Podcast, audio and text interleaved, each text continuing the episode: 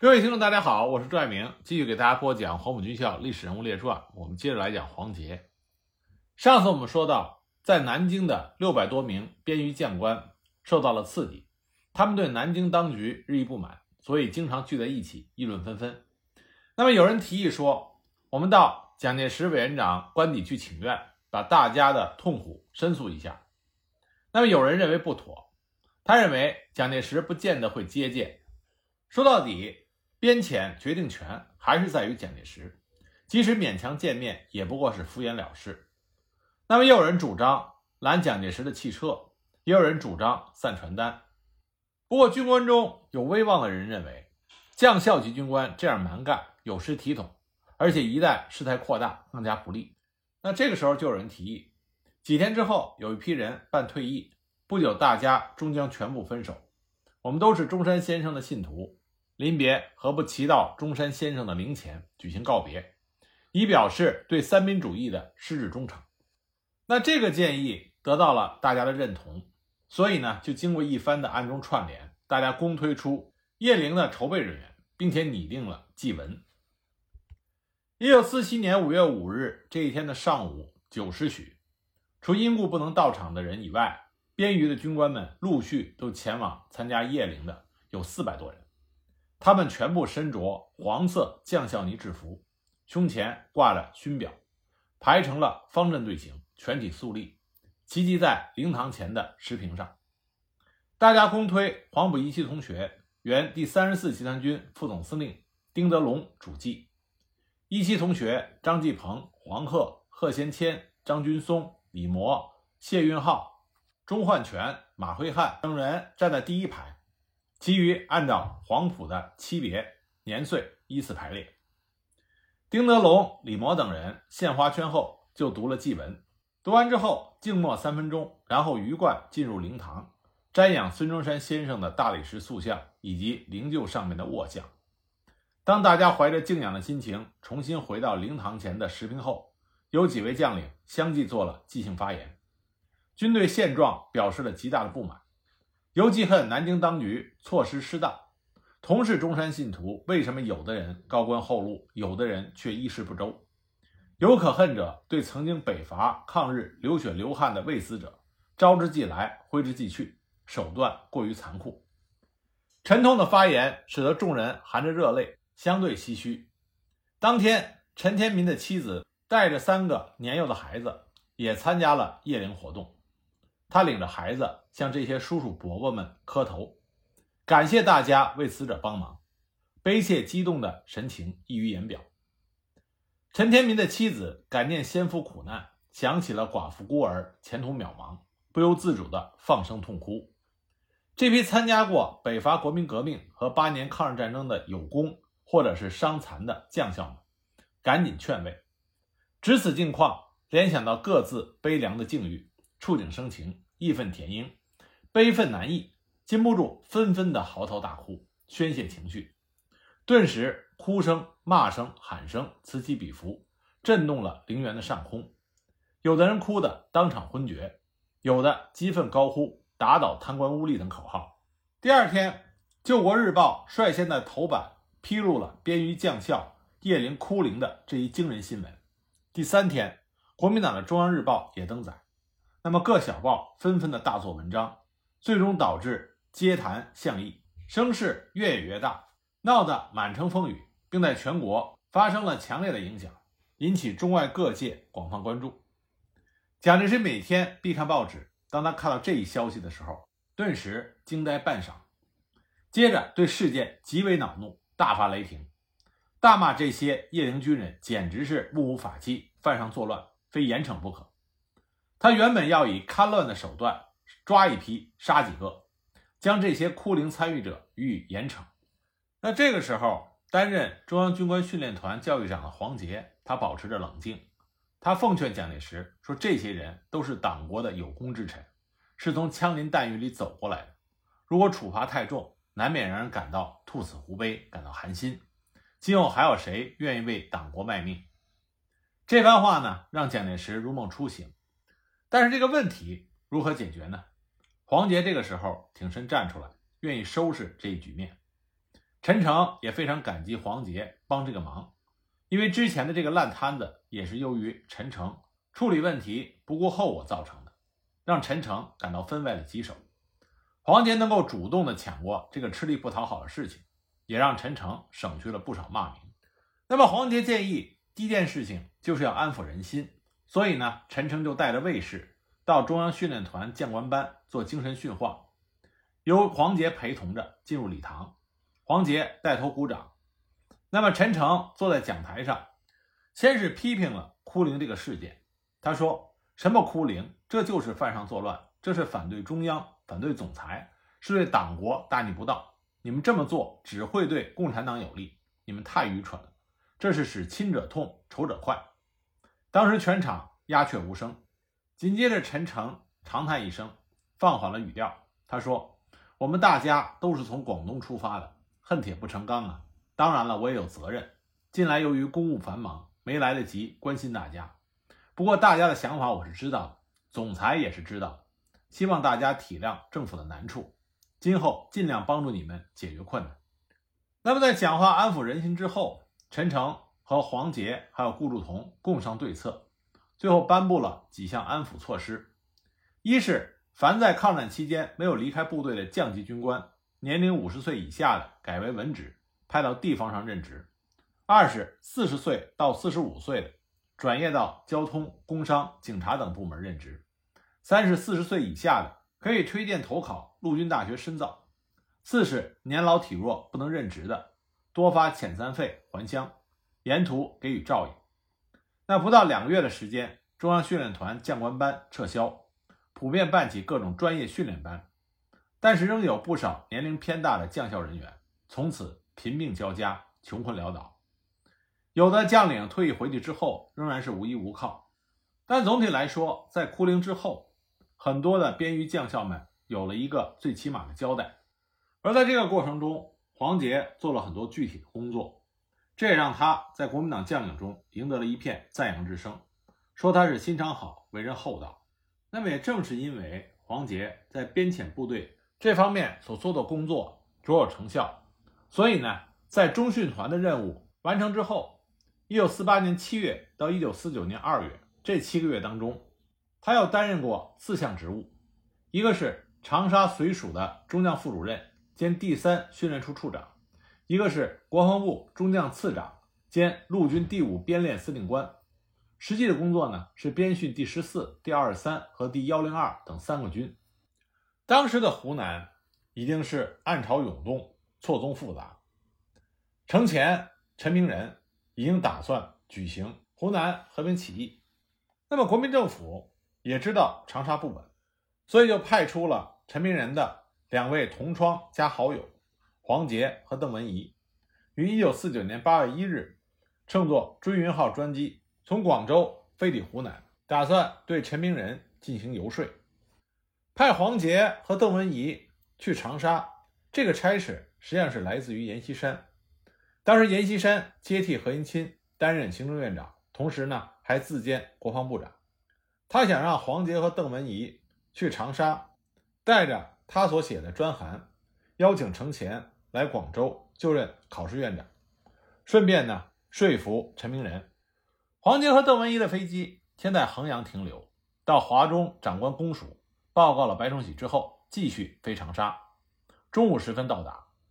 黄杰后来回忆道：“机场的四周警戒森严，除了两辆吉普车停滞在机场供我们使用之外。”在长沙的同学和朋友竟无一人露面，步下飞机的第一个预感就似乎有点异样。黄杰和邓文仪见到老同学、老战友、老同乡第一兵团司令官陈明仁，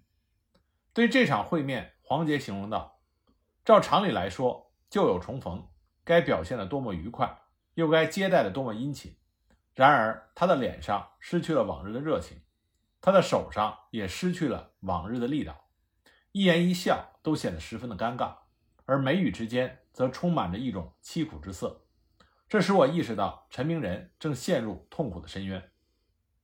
陈明仁除了告知黄杰和邓文仪程潜已经离开长沙，行踪不明之外，心事重重，话不投机。黄杰就对陈明仁说：“国民政府已明令陈明仁为湖南省政府主席，并兼新设的湖南绥靖司令部总司令，希望陈明仁能够全力的保卫湖南。邓文仪也出示了蒋介石给陈明仁的信，信里写着：“如守长不利，可退守湘西，我即来川为汝后盾。”陈明仁当时并没有表态，因为和平起义已经马上就要进行了。那么陈明仁的手下这个时候就假装军情紧急，进到陈明仁的办公室，向他报告说，解放军已经推进到黄花附近，距离长沙只有十来公里，市郊和飞机场附近已经出现了共产党的游击队，有破坏机场的企图。这自然就让黄杰和邓文仪紧张起来。所以他们匆匆吃完了午饭，赶紧离开了长沙。晚上，他们就在电台听到了程潜以个人名义发出的和平通电。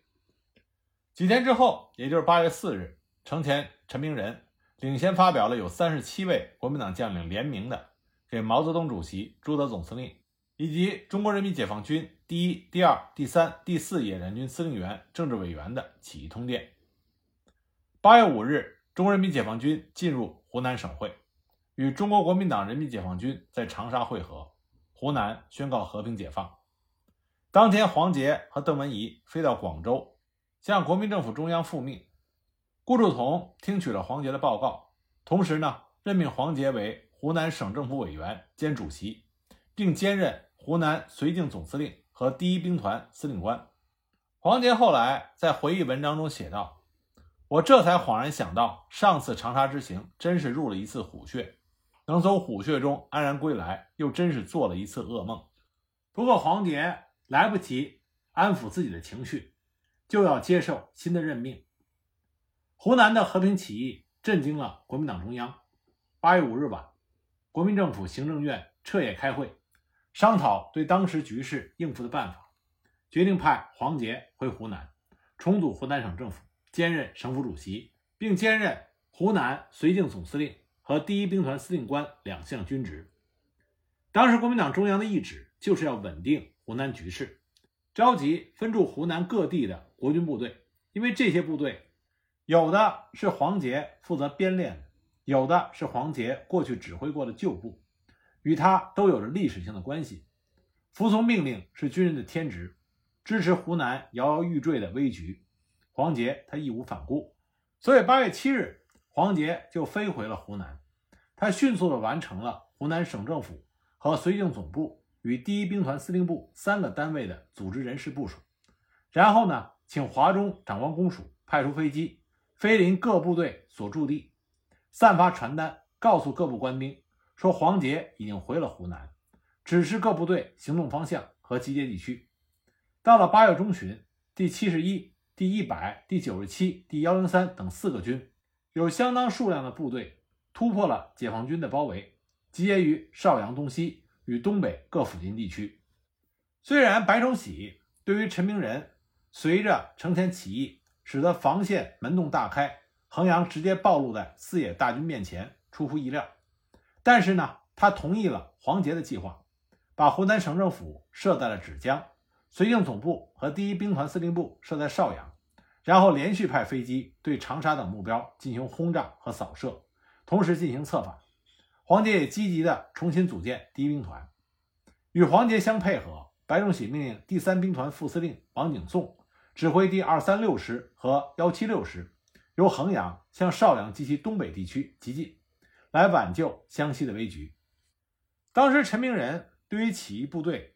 掌控力不足，这和黄杰回湖南任职。有很大的关系，都不用说其他的国军部队，就是陈明仁的嫡系七十一军，在滇西对日军反攻的作战中，也是属于黄杰的麾下。所以黄杰回湖南，对于这些起义部队出现大批的反水，是有着重要的影响。到了八月七日，长沙起义部队已经叛逃了大半，总计四万多人。那么起义通电中所列的三十多名将领，很多人都叛逃了。在这种情况下，陈明仁控制不住，所以就与程潜联名致电林彪，要求四野出兵弹压叛乱。也正是以这个为诱因，后来爆发了青树坪之战。不过呢，这最终也改变不了国军已经陷入被动的这种劣势。不过，很多人不知道的是，在青树坪之战之后，国军之所以没有能够扭转局面，其中有一个原因是宋希濂和黄杰两个人产生了矛盾。按理说，宋希濂和黄杰两个人是黄埔一期的同窗，本应该在危局面前通力合作，但是出于某些原因，两个人却产生了不可调和的矛盾。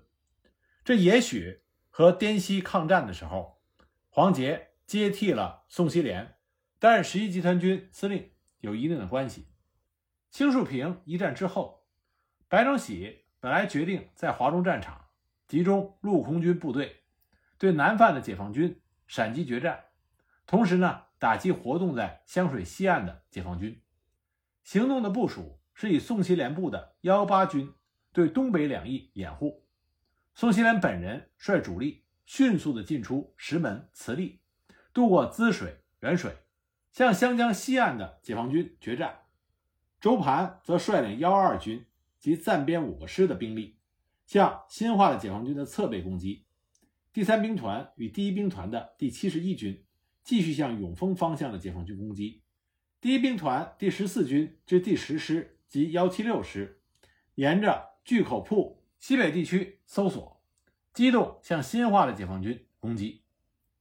当时就态势来说，这种作战部署是有利的。如果各作战部队能够按照这项部署的规定，当时有可能给解放军造成一定的麻烦。可惜宋希濂部并没有能够积极的付诸行动，棋差一招。而宋希濂对黄杰的新任命更是心存不满，所以引发了人事争夺。宋希濂突然发布王玉英作为川鄂绥靖区暂一军军长，王忠宁为暂二军军长，那么他的这个人事宣布就搅乱了黄杰原有的布局，也不尊重黄杰新的职务，这就致使两个人在湖南的势力出现了相互之间的掣肘。到了一九四九年八月下旬，解放军重新整备完毕，增调部队，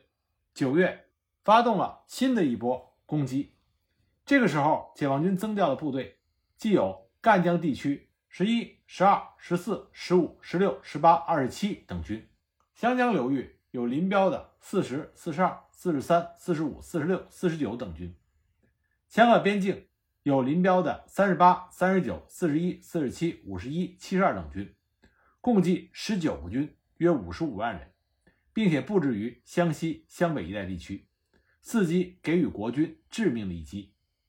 两者相比较，湖南省内的国军兵力明显不足，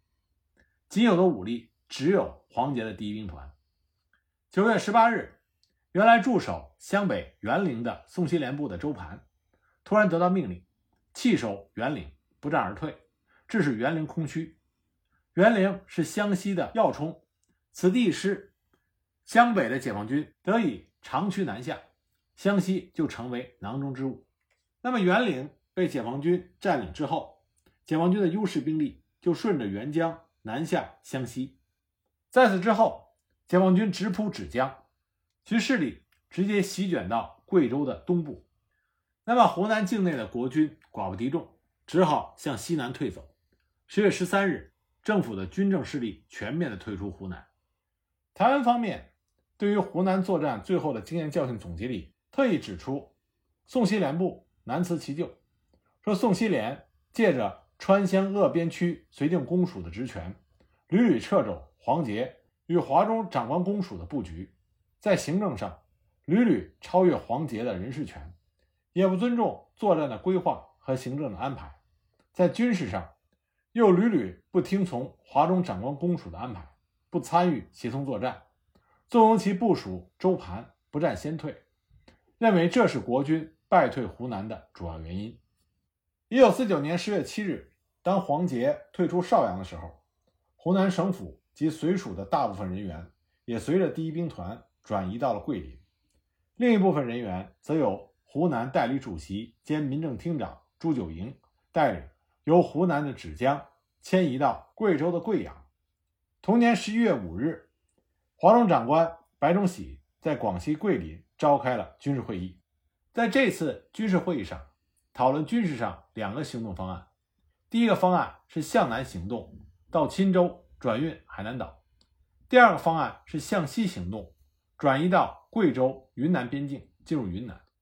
黄杰自从进入到广西境内之后，就对当前的解放军的态势不断的研判。当时黄州地区，林彪、刘伯承共有十九个军，为数在五十五万人以上，其主力则分由湘粤边境进犯广西，企图吸引国军主力在广西战场决战。华中序列的部队五个兵团，国军总计不过三十万人，兵力和战力都比解放军要差。在战略态势上，解放军是外线作战，而国军则是内线作战。按照当时全盘的状况来分析，与内线作战指导的原则，华中部队在战略上应该避免与解放军决战，向滇黔边境逐次的转移，以博色、昆明为大后方，准备持久作战。在战术上，应该集中兵力，形成局部优势，捕捉战机，趁着解放军分进之际。机动运用，将其各个击破，使解放军分进合击的包围态势无法形成。同时呢，华中部队进入到贵州、云南，不但西南的防卫力量增强，而且可以支援在川康的胡宗南部，向云南集结。这样呢，国军全部的兵力集中云南，固守滇黔山岳地带，以雄厚的兵力凭借着西南天然的作战地形，整个战局仍有可为。如果华中部队向南转移，兵力分散，在行动中很有可能被优势的解放军包围合击，或者各个击破。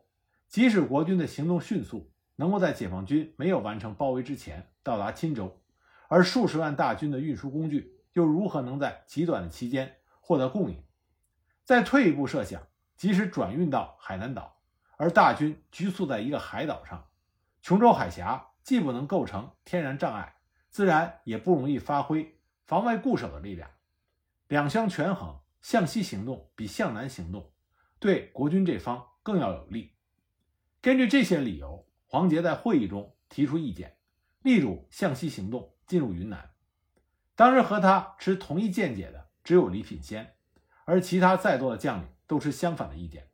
力主向南行动转运海南岛。最后，白崇禧就采用了向南行动这一方案。这一行动的结果，就幻灭了国军固守西南基地、待机反攻的远景，也损失了数十万能征善战的精锐部队。在向南转进的行动中，第三兵团、第十兵团、第十一兵团这三个属于华中序列的战斗兵团，不但转运海南岛未成，而且大部分尚未到达钦州，就被解放军合击包围，各个击破，以致全部覆没。只有黄杰统帅的第一兵团。在东南北三面面临解放军的进攻，在前后左右毫无支援的状况下，孤军西进。后来呢，因为云南卢汉举行了起义，所以被迫进入越南。